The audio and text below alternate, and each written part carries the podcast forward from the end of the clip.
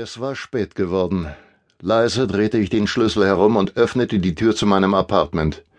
Ich entledigte mich meines Jacketts und der Fliege, die mir den ganzen Abend über den Hals zugeschnürt hatte, krempelte die Ärmel meines Smokinghemds auf und ging ins Wohnzimmer, um noch einen letzten Drink zu nehmen, als plötzlich das Telefon anschlug. Ich nahm den Hörer ab und meldete mich. Hallo Cotton, sagte eine seltsam verzerrte Stimme. Beginnt das Gift schon zu wirken? Wer ist da? fragte ich schließlich. Ich bin Ihr Endecotton, kündigte die Stimme an. Sie wurde durch einen elektronischen Verzerrer verfremdet und klang seltsam singend. In weniger als 48 Stunden werden Sie tot sein und Ihr Partner auch. Dann klickte es in der Leitung. Verblüfft stand ich da, lauschte dem hohlen Tuten, das aus dem Hörer drang, ehe ich ihn endlich zurück auf den Apparat legte. Rasch nahm ich wieder den Hörer zur Hand und wählte die Nummer meines Freundes und Partners Phil Decker. Ich hatte Phil vor zwanzig Minuten an unsere Ecke abgesetzt. Er musste bereits zu Hause sein. Hallo Kumpel, meldete ich mich. Ich bin's, Jerry. Ich habe gerade einen ziemlich seltsamen Anruf erhalten. Du auch?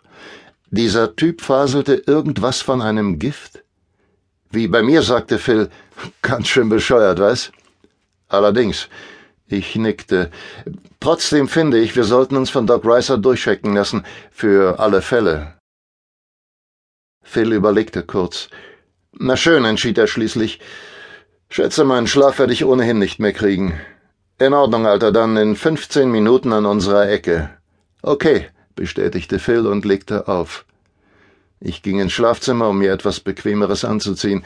Der Smoking, den ich auf dem offiziellen Empfang an der Columbia University getragen hatte, Phil und ich waren als Ehrengäste eingeladen gewesen, war nicht gerade das, was ich mir unter legerer Kleidung vorstellte.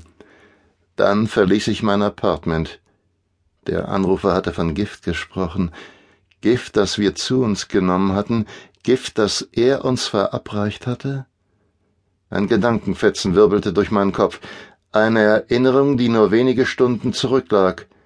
Ich sah mich selbst ein Glas mit Champagner von einem Tablett nehmen, das ein livrierter Ober mir hinhielt. Das Getränk hatte seltsam bitter geschmeckt. Oder spielten meine angespannten Nerven mir jetzt einen Streich? Oh Scheiße.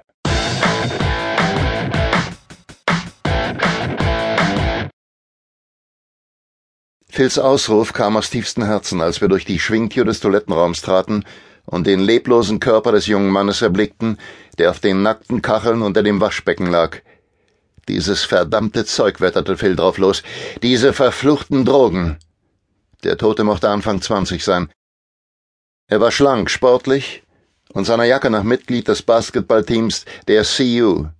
Der Name des Jungen, erkundigte ich mich bei Kent Bella, einem der Beamten, die die Spurensicherung vorbeigeschickt hatte.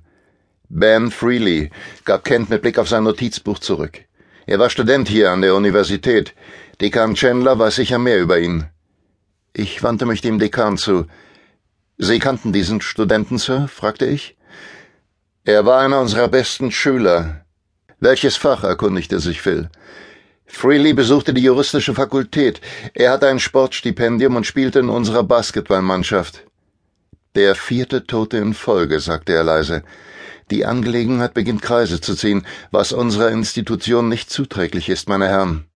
Alle vier Opfer waren an der Columbia University immatrikuliert, fasste Phil zusammen, jedoch an unterschiedlichen Fakultäten mit unterschiedlichen Fachkombinationen.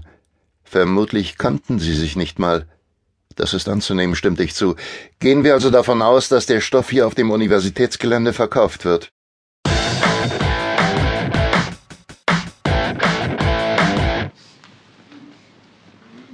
Im gerichtsmedizinischen Labor roch es gräuslich wie immer. Eine ekelerregende Mischung aus Formalingestank und dem beißenden Aroma von Desinfektionsmitteln. Schon was Neues, Doc? Doc Reiser, FBI-Arzt und Chefpathologe, wandte sich um, als Phil und ich sein vom grellen Neonlicht erhelltes Reich betraten. Äh, Jerry, Phil, da sind Sie ja. Der Doc wandte sich ab von dem leblosen Körper, der auf dem Untersuchungstisch lag. Sehen Sie sich das an, meine Herren, sagte Reiser. Der große Monitorbildschirm zeigte die Aufnahme eines Elektronenmikroskops. Was Sie hier sehen, erklärte Doc Reiser, ist eine synthetische Droge, die sogar ein Elefanten süße Träume bereiten würde.